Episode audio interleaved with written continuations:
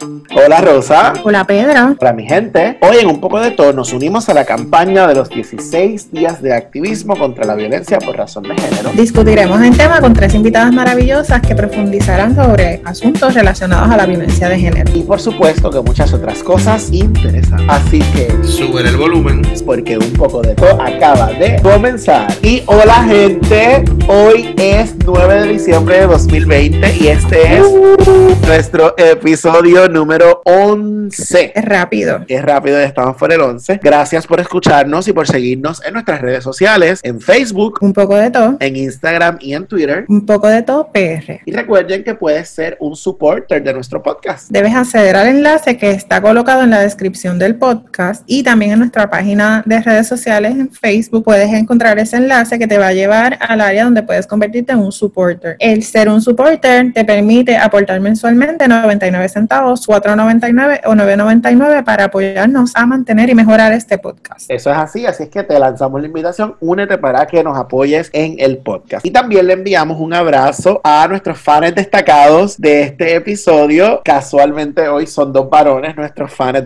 de destacados. Nuestro primer fan, el profesor Carlos Boria de San Juan. Un abrazo a Carlos. Y nuestro segundo fan, mi amigo, hermano del alma, José Tulio Ortiz, quien está, otro boricua recibiendo en Filadelfia. Sí, y, nos, y nos escucha de allá. Fíjense que hemos estado saludando gente también que nos siguen fuera de Puerto Rico. En el caso de José Tulio y otra gente que hemos saludado, nos dicen que a pesar de que no necesariamente el podcast, de que en el podcast hablamos de cosas boricuas, de que está dirigido específicamente ese asunto boricua, etcétera, este ratito, este ratito eh, hace que se sientan conectados con nosotros y con su país. Así que gracias a José Tulio y gracias al, al profesor Boria que nos escucha, que siempre están pendientes comparten contenido y tú también puedes ser saludado como un fan destacado en nuestro podcast. Síguenos en nuestras redes sociales, dale share, dale like, comparte con nosotros y así se te va a enviar un saludo. Y en esta es la que hoy te voy a hablar sobre una película, se llama Hidden Figures. Brutal, me encanta. Excelente película. Esta película cuenta la historia de la matemática afroamericana Katherine Johnson. Katherine Johnson, junto a dos colegas, mujeres también afroamericanas, trabajaban en la división segregada de, escúchate esto, la división segregada de cálculo del ala oeste del Centro de Investigación Langley en la NASA. Estas eran tres mujeres brillantes afroamericanas en una época donde había segregación racial, donde las mujeres y mucho menos mujeres negras podían llegar a unas esferas de poder en ningún área, ni política, ni en las ciencias, etcétera. Y estas tres mujeres empiezan a trabajar aquí. Una de ellas, específicamente Katherine Johnson, utilizando sus cálculos, porque ella era una matemática de primera. Brillante. Ayudó a John Glenn, astronauta, a ser el primero en hacer una órbita completa a la Tierra. Fíjate que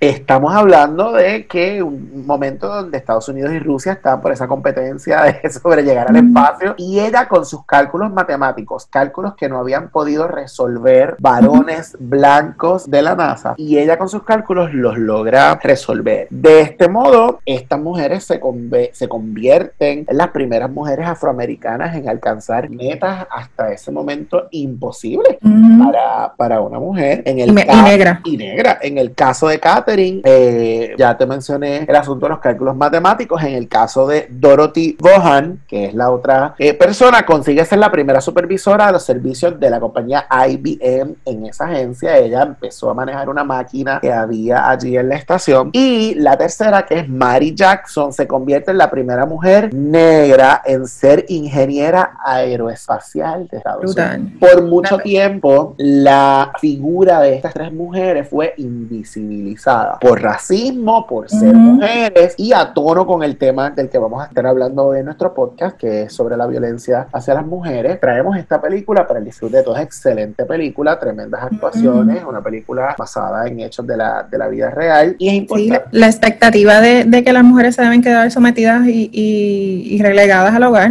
Así que ese es un, un aspecto importante que vamos a discutir también. Exactamente. Por mucho tiempo su figura fue escondida y llegó el momento de seguir o continuar visibilizando a estas y a otras mujeres. Para eso utilizamos también nuestro espacio. Así es que mi gente, vean la película Hidden Figures. Esta es la que hay. Y hoy, como les dijimos en nuestra introducción, nuestro podcast Un poco de todo se une a la campaña 16 días de activismo contra contra la violencia de género. Esta campaña se realiza alrededor del mundo, comenzando el 25 de noviembre y culmina el 10 de diciembre. Particularmente el 25 se conmemora el violento y brutal asesinato de las hermanas Mirabal en nuestra hermana República Dominicana hace ya 60 años y ese es el comienzo porque durante estos 16 días se conmemoran otras situaciones y eventos a nivel mundial que tienen que ver con la violencia contra la mujer, con los derechos humanos y con diferentes otras poblaciones vulnerables. Nuestro podcast se une a la campaña porque siempre le hemos dicho que nosotros estamos eh, muy comprometidos con lo que es los derechos humanos y por supuesto que el tema de la violencia de género tenemos que enmarcarla en los derechos humanos. Esta campaña involucra a más de 6.000 organizaciones políticas, eh, de gobierno, agencias de la Organización de las Naciones Unidas y un sinnúmero de personas también que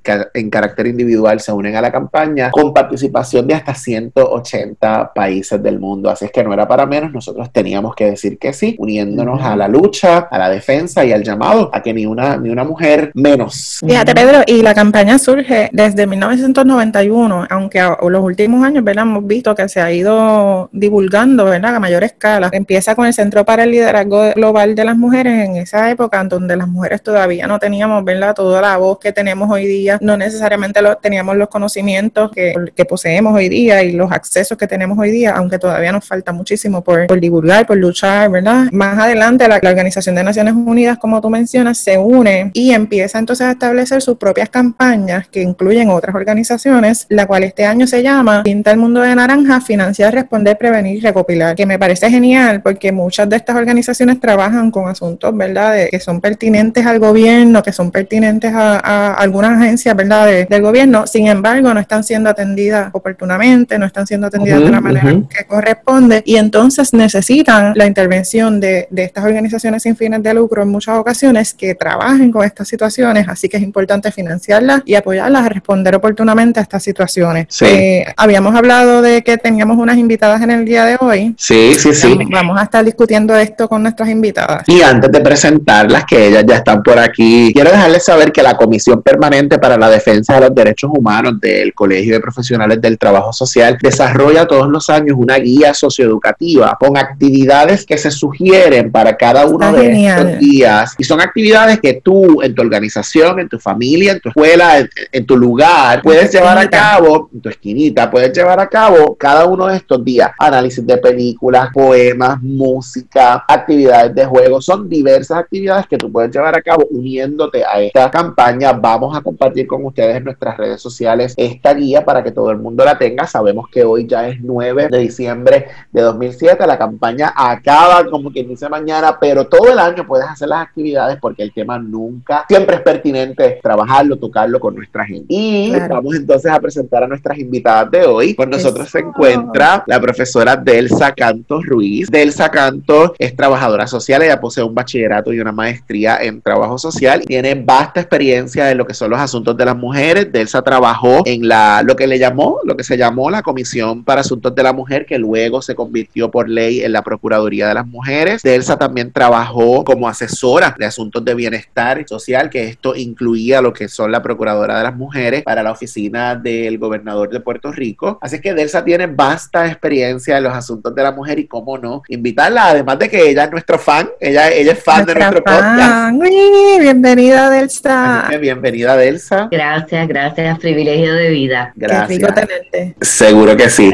También tenemos con nosotros dos colegas también, una casi colega y una ya colega, Kimberly Bonilla. Kimberly es trabajadora social, Kimberly estudió trabajo social y se graduó tan reciente como el año pasado. Kimberly tuvo unas experiencias súper valiosas en lo que es el campo, bueno, en, casos de, violencia de género y por supuesto que Kimberly tiene un don de palabra excepcional y por eso la invitamos. Así que saludos, Kimberly. Un placer, gracias por la invitación. Qué rico, qué rico que viniste, Kimberly. A ti, gracias por, decirnos que sí. Y tenemos también a Sachari Álamo. Sachari es estudiante de práctica de su bachillerato en trabajo social y Sachari hace práctica en la oficina de asuntos de la mujer en, en el municipio de Gurabo. Así que Sachari también se ha estado preparando en este campo para trabajar con, con mujeres. Así es que bienvenida. Y gracias a ustedes y gracias por invitarme por este espacio. Estoy súper agradecida. Gracias, gracias a las Qué bueno tenerte también. Estás rodeado de mujeres, Pedro. Estoy rodeado de mujeres. Ahorita decíamos en el, antes de comenzar a grabar, que pues que yo estoy rodeado de mujeres todo el tiempo. El trabajo social es una profesión femenina, y es una profesión feminista, así es que honrado de estar con mujeres excepcionales, así es que listo. Pues vamos a comenzar con a discutir nuestro tema. Es importante hablar sobre la, sobre la violencia por razón de género porque nos toca a todos, porque, porque es un tema de salud pública. Sí, y, surge, surge de, nuestra cultura, de nuestras interacciones y de cómo nosotros, cuál es la expectativa de cada uno de, de nuestros roles en la sociedad. Así que, que es responsabilidad de todos. Vamos a poner en contexto este asunto de la violencia. Sabemos que cada día aumenta, sabemos que, que las estadísticas se están disparando. Ahora mismo estamos en un contexto particular porque, porque se añade todo este asunto de la pandemia. Así que, ¿cómo podemos comenzar a poner en contexto esto? Lo primero es, ¿verdad? Entender que tenemos un problema serio de violencia de género en Puerto Rico y que se ha estado agudizando precisamente por esta situación de la pandemia que nos ha limitado en términos de accesos y recursos a buscar ayuda. Muchas mujeres vivimos con nuestros agresores, así que eso imposibilita que tengamos acceso a salir a una oficina. Aparte, pues, las oficinas gubernamentales no están trabajando quizás de manera este, usual, otras atienden por cita. Así que eso dificulta un poco ¿verdad? el poder buscar ayuda inmediata. ¿no? Tenemos que buscar primero un momento que podamos tener el acceso, ya sea eh, el acceso físico para salir o el acceso a través de alguna vía, ya sea telefónica o por a través de la tecnología, pues buscar ayuda. Eso es lo primero, que esto se estaba agudizando debido a esta situación. En Puerto Rico tenemos fortuna de contar con el Observatorio de Equidad de Género, que ha sido una organización muy valiosa que ha estado al servicio del país ofreciendo estadísticas reales sobre la situación de las mujeres en Puerto Rico. En este caso, es alarmante ver cuántas mujeres han sido víctimas del femicidio, el feminicidio, perdón. El 17 de noviembre estamos hablando de 52 mujeres asesinadas, ya sea por su pareja, ya sea en eventos violentos, y ahí incluimos desde los sí incluimos también las mujeres trans, que tenemos que empezar también a visibilizarlas, porque los medios de comunicación no manejan la eh, población trans como una población visibilizada de mujeres, ¿verdad? Eso lo vimos tan eh, reciente en el caso de Alexa, ¿verdad? Cómo los medios fueron manejando la comunicación en referencia a lo que pasó con Alexa y cómo eventualmente pues tuvieron que reestructurar y apalabrar correctamente quién era Alexa una mujer trans que a lo mejor podría tener algún tipo de problemas de salud mental, pero una mujer que había sido perseguida, hostigada por todos los medios solamente por el hecho de ser una mujer trans. Así que eso. Sí, Belsa, comentaste que a noviembre de 2020 52 mujeres han sido asesinadas en diversos eventos, incluyendo la población de mujeres trans. Recientemente, y quiero lanzarlo desde ya, recientemente una dos mujeres elegidas para nuestro Senado y nuestra Cámara de Representantes en Puerto Rico han estado indicando que no se debe declarar un estado de emergencia por esta situación, porque, también, porque también a los hombres los asesinan. Y yo quiero también poner en contexto esa situación porque pues, yo no quiero decirlo literal como lo pienso, pero pues eso es una barra basada. lo dijiste literal. Lo dije literal. Así que yo quiero poner en contexto esto también. ¿Por qué, ¿Por qué sí declarar? Digo yo, yo estoy consciente y estoy de acuerdo, ¿no? Pero para que la gente que nos escucha, ¿por qué sí declararon estado de emergencia para las mujeres? Fíjate, es, que bueno, bien pertinente lo que traes, porque no, desde aquí no se está negando, ¿verdad? Y desde los grupos de las organizaciones no gubernamentales no estamos negando ni invisibilizando que la violencia, ¿verdad? Está generalizada. Lo mismo ocurre, ¿verdad? La violencia contra los hombres. Pero las estadísticas en Puerto Rico tienen una tendencia a que somos las mujeres las víctimas mayoritarias del problema de la violencia de género en Puerto Rico. A eso es que responde. Así que me parece que las compañeras senadoras deben de ocultar un poco más en términos de información y sobre todo estar conscientes que la violencia de género es un problema social que tiene sus raíces estructurales. Estamos hablando de un problema donde se promociona las relaciones de opresión y la desigualdad entre los géneros. Así que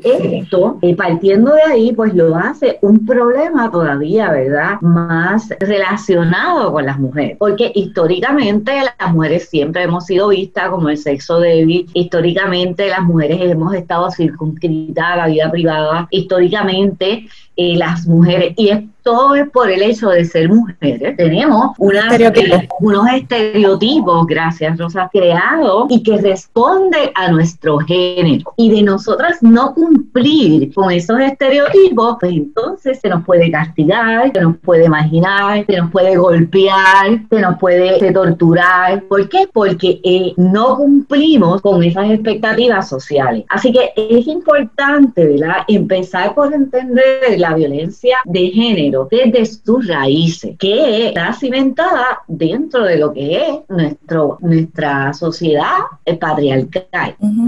Delsa, por ejemplo, quería, quería ver si, si podemos discutir el, el, el, cambio que ha habido en cómo antes se llamaba violencia doméstica y de pronto ha ido evolucionando el concepto y ahora es violencia de género. Si puedes abundar un poquito sobre eso. Anteriormente, obviamente, lo que trae este el, el compañero Pedro es, bien importante cuando se declara el Día de No Más Violencia Doméstica por las Naciones Unidas a raíz del asesinato de las hermanas Mirabal en República Dominicana a manos del presidente de aquel momento, eh, Leonidas Trujillo. A partir de ahí se dice que la violencia doméstica, ¿verdad?, está circunscrita al ámbito doméstico, al ámbito privado. No hablamos doméstico, ¿verdad?, nos referimos al ámbito privado.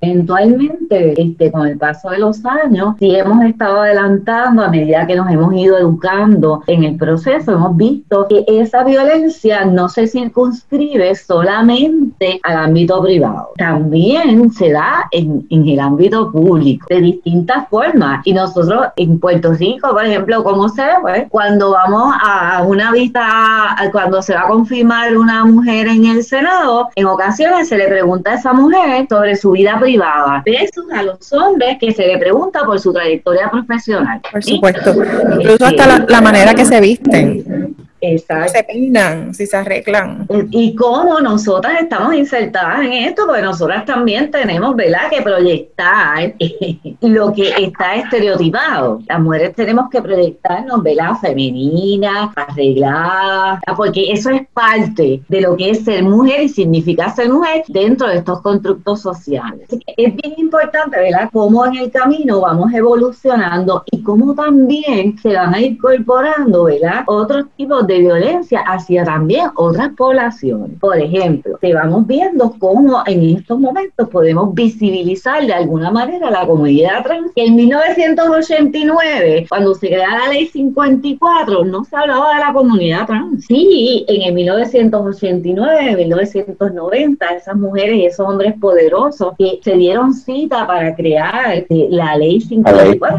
por ahí dice que fueron este, las feministas, no, fueron este, hombres y mujeres mujeres responsables, hombres y mujeres conocedores del derecho, de los derechos humanos, que vieron la importancia de la atención urgente a una situación de violencia que se estaba dando en el seno de la pero y posteriormente vemos cómo eso va cambiando y se va dando en otros espacios. Inclusive cuando hablamos de la violencia de género tenemos que incluir las parejas del mismo sexo. ¿Por qué? Porque la violencia que se da entre dos personas que del mismo sexo que tienen una relación de pareja no es distinta a la violencia que se da en una relación de pareja heterosexual. Sí, definitivamente. Delsa, mencionaste un punto súper importante y es el asunto de los derechos humanos. ¿Por qué es importante trabajar o dialogar sobre este tema desde la perspectiva de los derechos humanos particularmente? Pues que realmente la violencia de género es un problema de derechos humanos. Hablamos de que dentro de la violencia de género se, se atenta contra la vida, se atenta contra la libertad. Hablamos de que todos nacemos libres, pero sin embargo cuando estamos dentro de una relación de pareja no estamos libres estamos sujetos a lo que nos dice nuestra pareja. Así que ese derecho a la vida, el derecho eh, a no ser esclavizado, el derecho a no tortura, todos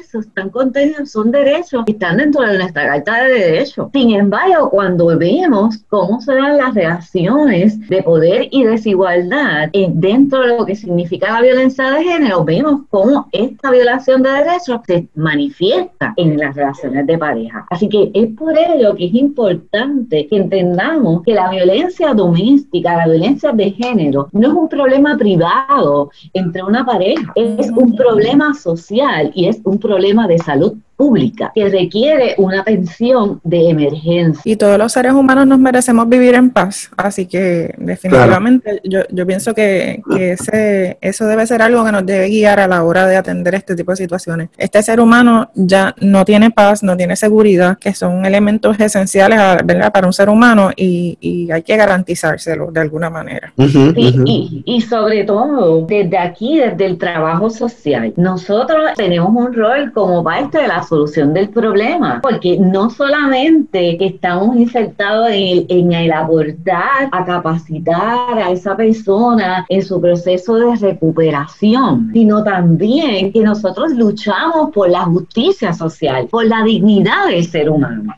Así que es una responsabilidad grande la que tenemos desde la óptica del trabajo social para seguir promulgando los derechos humanos y sobre todo concienciando sobre esta problemática de la violencia de género que ha ido creciendo. Quiero incluir en la conversación a Kimberly y Kimberly ha estado asintiendo lo que ha estado diciendo Elsa. Cuéntanos, ¿cómo te preparó el trabajo social para, para trabajar con este tema? Pues la realidad del caso es que más allá de todas los mecanismos que podamos tener como trabajadores sociales de literatura, que son muy importantes y nos dan el peso para poder dar nuestro, nuestro servicio. Nuestro servicio, claro está, nos, nos enseña a que la violencia de género va más allá. Esto escala rangos. En el nivel de que cuando nosotros sabemos que la violencia de género atenta contra la vida, la dignidad de un ser humano, eso tenemos que levantar bandera. Y yo creo que esa educación va más allá porque también trabaja de nosotros como seres humanos. A veces cuando nosotros comenzamos a estudiar trabajo social, pues no estamos realmente claros en qué es este tema porque abunda. Y el trabajo social, por lo menos a base de mi experiencia me ayudó como profesional, pero también me ayudó a capacitarme en el aspecto de que estamos trabajando con seres humanos y seres humanos que necesitan ayuda. Y me encanta el tema que estaba hablando la profesora Elsa porque yo tuve la experiencia, como bien usted dijo, pero también tenemos a una víctima que está vulnerable, que necesita ayuda, que no tiene necesariamente una voz y también esto trasciende a familias, amistades, así que es como micro, meso, macro. Pero del otro lado tenemos un agresor que también necesita ayuda, que a base de mi experiencia, eh, tanto...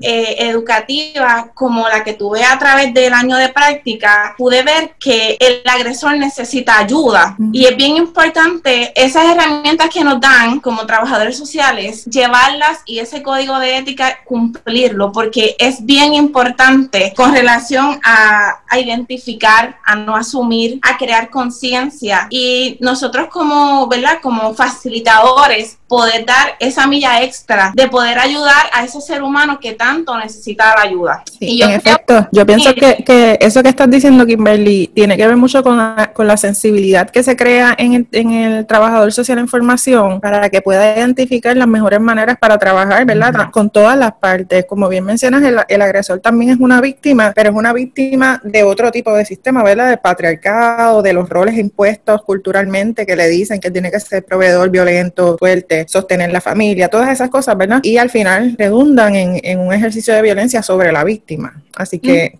definitivamente, ¿has tenido la oportunidad de, trabajar con, casos de violencia sin identificar, obviamente, ¿verdad? A, la víctima, algo que puedas mencionar acerca de tu trabajo, de cómo eso, ¿verdad? Lo pudiste ver o lo pudiste trabajar. Sí, tuve la oportunidad de trabajar alrededor de varios meses. Me enseñó a, a no asumir, a no asumir ante ninguna posición me enseñó a crear conciencia y a su vez a ser, a ser una persona que necesito, ahora yo necesito alzar mi voz y comenzar a luchar con política social, con cabildeo, con lucha, porque realmente no podemos permitir que nuestra sociedad normalice lo que está pasando hoy día.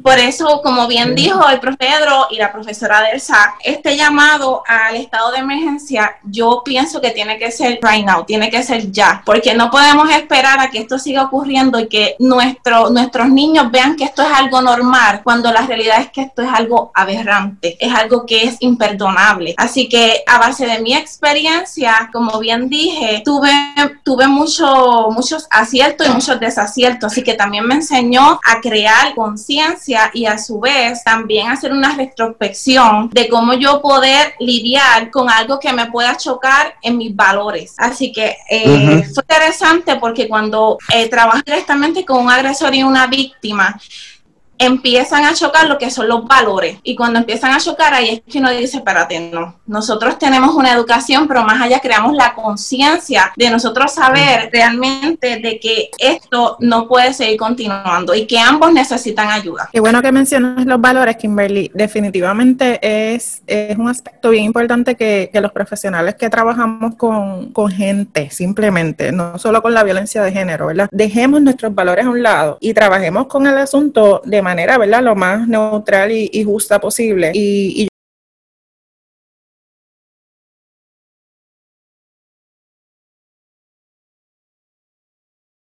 al, trabajar con todas estas situaciones sociales, porque estamos dejando que nuestros valores, lo que nos, nos dijeron que teníamos que hacer en nuestras vidas, se están metiendo en el medio y no nos están dejando ver todas las posibilidades que hay al integrar una educación con perspectiva de género, que le diga a la gente, tú no tienes que cumplir con este rol particular, tú también puedes ser un hombre sensible, tú también puedes ser una mujer fuerte, puedes llorar si tienes miedo, puedes decir que tienes miedo, ¿entiendes? Y es, todas estas cosas eh, definitivamente eh, es un asunto de una pelea entre nuestros valores, lo que nos dijeron y lo que realmente estamos viendo, que, incluye muchas otras cosas, ¿verdad? Sí, Kimberly mencionó, bueno, Delsa mencionó ahorita el asunto de la falta de eh, la limitación a acceso y recursos y quería preguntarle a Kimberly si en ese trabajo o esa experiencia que tú tuviste, eso realmente fue un reto, la falta de, recursos o de acceso a, servicios, por ejemplo. Ciertamente, eh, durante mi año de práctica comenzamos el año con unos temblores, algo que trastocó nuestro diario vivir y corrido comenzamos con una pandemia donde estábamos inexpertos al bregar con esta situación. Eso agudizó la manera de poder conseguir recursos para los participantes. Más allá de, de, necesitarlos, realmente eso impidió el acceso rápido que en algún momento se requirió la participante. Así que ciertamente sí eh, a base de mi experiencia, tuve problemas con relación a cuán efectivo se hacen los recursos por X o Y razón. Se trabajó de múltiples maneras a través de cartas, teléfono y visitas personales cuando en aquel momento sí se podía hacer, pero ciertamente el recurso se limitó, ya sea por, por cuestiones de, de documentos, de, información, pero sí hubo, hubo, hubo un tiempo en que fue un poco difícil, pero con autogestión comunitaria también se pudo ayudar y colaborar a saciar la necesidad que en aquel momento requería la participante. Así que eso fue otra herramienta que pude utilizar. Incluir entonces a la comunidad, ¿verdad? Como un recurso principal. A veces pensamos que, como dijo Del ahorita, el asunto de la violencia es un asunto doméstico, pero nos toca a todos. Así que si incluimos a esa comunidad también en el proceso, la educamos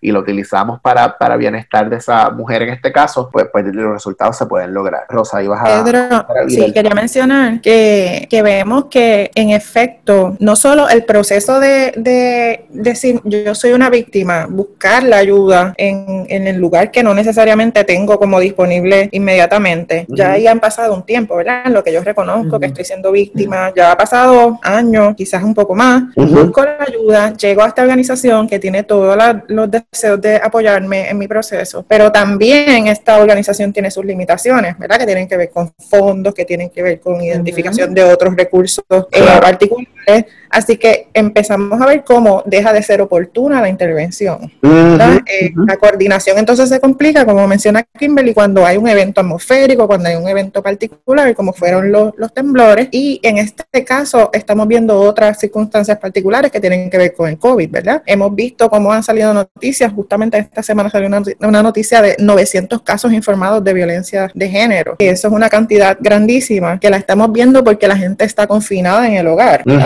no tiene necesariamente la oportunidad de, de, descargar, de salir, de liberarse un poco del, del, asunto de la agresión, así que se ven prácticamente forzadas a denunciar. Así que, ¿cuántos de estos casos no se atienden de manera oportuna porque no pueden llegar al lugar como mencionaba Delsa, porque no hay una coordinación apropiada, porque a lo mejor los recursos no están disponibles inmediatamente? Así que seguimos retrasando el proceso y eso se convierte en mucho más riesgo a la seguridad de la vida de esa, de esa víctima.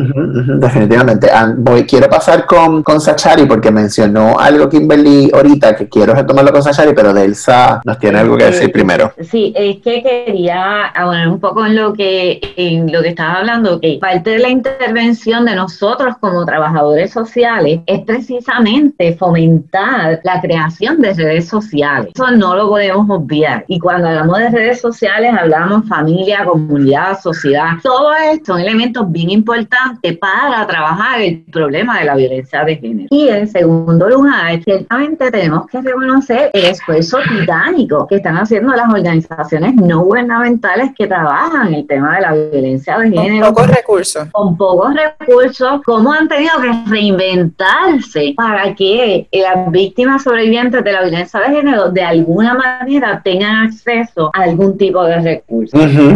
Y justamente hablando de esto, eh, Sachari Pálamo, que actualmente está haciendo su práctica en la Oficina de Asuntos para la Mujer del municipio de Gurabo. ¿Cómo, ¿Cuál ha sido el reto, Sachari, que tú has encontrado ahí en términos de los servicios para, para las mujeres? Bueno, yo encuentro que el mayor reto ha sido buscarles algún tipo de, de alojamiento a las víctimas, porque actualmente con lo de la pandemia del COVID-19 ha sido bien retante ubicar a las víctimas de violencia de género en un albergue. En, en un albergue, exacto. Y muchos albergues también están pidiendo pruebas de COVID o que tenga una orden de protección que ha sido bien cuesta arriba ubicarla. Sachari, ¿son muchas las mujeres que van allí buscando ayuda? Sí, diariamente vienen muchas personas, aunque, ¿verdad? No tantas como desearíamos que vinieran, ¿verdad? A buscar los servicios, pero sí, siguen llegando. Ahorita mencionaron un poco la ética y yo quiero hablar contigo sobre, sobre este asunto ético. Tú estás estudiando trabajo social actualmente, ya estás a punto de culminar y yo le lancé a principio la pregunta a Kimberly sobre cómo el trabajo social la había de alguna manera formado, etcétera. Y quiero preguntarte, ¿cuán importante es la ética para trabajar con estos casos? Eh, muchísimo. Nuestro código de ética, ¿verdad? Del Colegio Profesional del Trabajo Social es uno bien completo. Y el, el código de ética habla sobre el respeto a la dignidad de las personas. Y esto es algo bien importante en la violencia de género porque nosotros debemos respetar a la víctima y a la autodeterminación que de la víctima de violencia de género. Así que en es sumamente importante respetar lo que, lo que quiera la participante. ¿Cómo se ve eso de la autodeterminación? Pues mira, a veces es difícil porque, ¿verdad? A veces la víctima, por más que uno interviene, la víctima quiere permanecer en el hogar y tú tienes que respetar esa autodeterminación de la participante. Hay participantes que te pueden decir que no se quieren albergar y también tienes que respetar esa decisión. Se ve de, de muchas maneras lo que la participante quiere elegir. Y, y sabemos que, que, cuando tú mencionas pues, que no quieres salir del hogar, sabemos que hay muchísimas razones, ¿verdad? Para eso, porque es una persona que, que posiblemente está dentro del ciclo de la violencia y hay unas sí. razones eh, que nos pueden abundar sobre esas razones por las cuales esa mujer quizás se le hace difícil en ese momento. Pedro, sí. quería mencionar que hay un, hay un, un video de, de la periodista Lorena, Lorena Álvarez. Lorena Álvarez fue víctima de violencia doméstica y es una mujer que ella misma se identifica como una mujer fuerte y, ¿no? y capaz, independiente, Y ella dice que las víctimas de violencia doméstica no tienen, no se ven de una manera particular y que si tú no encajas dentro de esa manera particular de verte como víctima, muchas veces la sociedad entonces te, te cuestiona si en efecto tú eres una víctima. Sí, de verdad eres. Entonces, eso redunda en los servicios que la víctima recibe, albergue, una orden de protección, la credibilidad que le dan en, la, ¿verdad? en los foros judiciales, cosas como esas. Así que eso también es un, un, aspecto que debemos sensibilizar y mirar cómo nosotros vemos a las víctimas de violencia doméstica. Una víctima de violencia doméstica puede ser una mujer independiente que de pronto quiere mantenerse en su hogar porque su hogar para ella es el lugar seguro. Claro. Aunque claro. sea, aunque tú lo estés viendo de otra manera. Así que el respetar su autodeterminación tiene que ver con eso también. Sí. Y no podemos, perdón, Sí, no, dale, no podemos dale. olvidar que este, la violencia de género y trasciende a todas las estratas sociales, trasciende a nuestra- nuestros bienes adquisitivos, nuestro intelecto, o sea, todas las personas que estamos, ¿verdad? No somos excepciones ante la violencia de género. Nadie anda con un letrero que dice, cuidado, soy un agresor o soy una agresora. O soy una ¿verdad? víctima. Exacto. Sí, sí, que no, no hay, no, no hay un estereotipo. O sea, lo, lo hay, lo hay. La gente tiene un estereotipo de cómo, lo que decía Rosa, la gente piensa cómo debe lucir y tiene ese estereotipo, ¿verdad? De cómo debe lucir la víctima, pero sabemos que, que en realidad no, no es así. Kimberly Ujú. quería decir algo. Ujú. Ah, añadiendo al tema que no hay un perfil para, para tú identificar a una víctima. Perfecto. Sí, sí, sí. Bueno, esta conversación ha estado súper interesante. Nosotros quisiéramos poder conversar con ustedes tres horas más, pero pues Rosa y yo siempre decimos que el episodio se va a convertir en un episodio de cuatro horas y eso no, no es lo que necesariamente queremos. Así que para ir redondeando, Chari, una recomendación, cuál es el llamado que tú quisieras hacer. Uno, desde tu perspectiva como estudiante, quizás a otros estudiantes que se están preparando en trabajo social y, y otro a la población en general. Ok, como estudiante, ¿verdad? Eh, quisiera destacar que, que aprendan, que se informen mucho. La violencia de género tiene mucha información, es extensa, así que lo mejor que estemos preparados, pues no, se nos va a hacer más sencillo trabajar Ujú. con violencia de género. Y a la comunidad, a la población en general, ¿verdad? Que denuncien la violencia de género, que, que participen de estas actividades, porque es sumamente importante visibilizar lo que es la violencia de género y hacer nuestro esfuerzo para, para erradicarla. Genial, me parece, me parece genial, sobre todo el llamado a prepararnos, a continuar estudiando el tema, porque no, es- no es tan sencillo como leí. No, no, no sabemos todo. no, no sabemos todo, exacto. Kimberly, Pues mi recomendación va dirigido a no necesariamente la víctima, sino a todas esas personas que están alrededor, que saben lo que está ocurriendo. Eh, violencia no es golpe, violencia abarca eh, sexual, un ámbito sexual, un ámbito emocional, eh, físico. Eh, mi recomendación es a que podamos comenzar a identificar, alzar esa voz, que podamos comenzar a, a- a dar alertas tanto a la víctima y poderla ayudar a identificar que el problema en que está tiene una solución, que hay herramientas y que todo va a estar bien. No asumir, no podemos asumir, tenemos que ser perseverantes en, en esta situación, tenemos que crear conciencia y sobre todo llevar la voz, llevar esta voz de que no podemos permitir que esto ocurra y que si tú mujer o tú persona que estás pasando por este problema tienes la posibilidad de salir de donde estás, todos los problemas tienen solución y que te vamos a esperar con los brazos abiertos para que esta, este problema sea resuelto. Sí, yo quería añadir que, que justamente ahorita lo mencionó, ahora lo trae Kimberly, ahorita lo mencionó Delsa, que familias y los recursos ¿verdad? de apoyo de las mujeres son importantísimos porque son quienes pueden sostener a la víctima. Y hay mucha gente que de pronto, ah, no, que ella quiere estar ahí, no, que ella quiere regresar con él, que ella le gusta lo que le está pasando. Eso no es real, nadie quiere ser maltratada, nadie quiere estar en una relación donde tú no eres valorada, nadie quiere estar en una, rela- en una relación donde te viola tu pareja porque tú no deseas tener relaciones y tu pareja te fuerza a tener relaciones. Así que es importante que, que, que escuches con el corazón, que le des la oportunidad a la víctima de expresarse, que seas sensible a su dolor y que estés disponible todas las veces que sea necesario, todas las veces que sea necesario, porque sabemos que las víctimas regresan a sus hogares aunque estén en una relación de maltrato. Eso es, es- no, es- no quiero decir que es natural, pero, pero ocurre, es lo que ocurre. Todas las veces las víctimas regresan, son bien pocas las víctimas que se van de la primera. Así que está disponible las veces que sea necesario. Y bueno, Delsa, vamos a, a cerrar contigo. ¿Cuál es el llamado y, y desde tu punto de vista a los profesionales? Ya esos profesionales que, que están en la calle trabajando, ¿cuál, ¿cuál sería tu recomendación? Bueno, lo primero es que la violencia de género requiere un análisis, ¿verdad? Y un entendimiento de dentro de nuestro contexto social. Así que dentro de ese contexto social es importantísimo considerar elementos como la opresión, los derechos humanos, la justicia social y la construcción del género. Así que eh, partiendo de ahí, mi exhortación y mi bandera, ¿verdad? Es un llamado, como bien mencionaba Rosa en una de sus intervenciones, a esa educación con perspectiva de género, a esa educación que nos ayude a formar conocimientos basados en la equidad, no en la igualdad, en la equidad, donde sí ciertamente vamos a promover valores de respeto a la diversidad, porque de eso se trata la perspectiva de género. No se trata de la sexualidad, se trata de fomentar valores de respeto a la diversidad. Excelente, me encanta esa exhortación.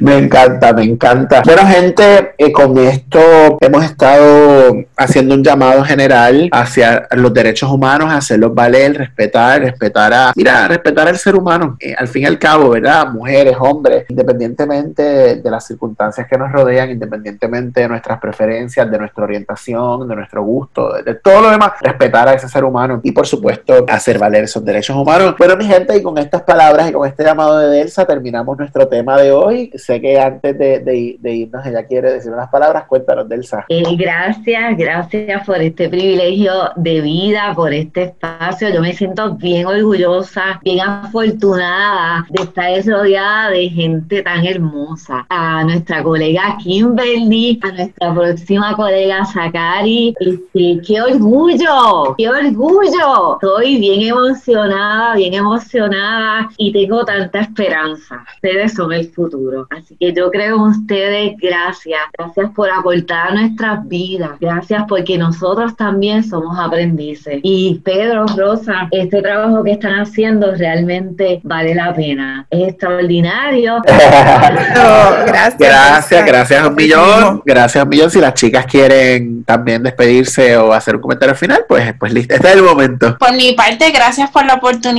Me encantó la experiencia, es mi primera vez, así que espero que no sea la última. Gracias, gracias, gracias.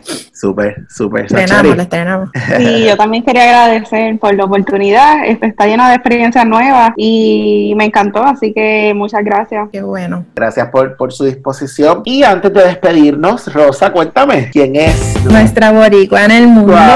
Hoy vamos a hablarle un poquito de una boricua maravillosa, la doctora Raquel Delgado Valentín. A ella le encanta que la llamen Raquela, Raquela de la Luna Delgado Valentín. Ella posee un grado doctoral en la Escuela Beatriz Lasalle, recientemente, ¿verdad? Que lo, logró recientemente adquirir el grado doctoral, así que la felicitamos por eso. Desde el 2001 se ha destacado como activista política feminista. Una de las cosas más maravillosas que yo he escuchado decir a, la doctora Valentín, Delgado Valentín es que el trabajo social es una profesión política que lleva a los trabajadores sociales a asumir unas posturas políticas y, ser eh, activistas respecto a los derechos de nuestros clientes, nuestros participantes.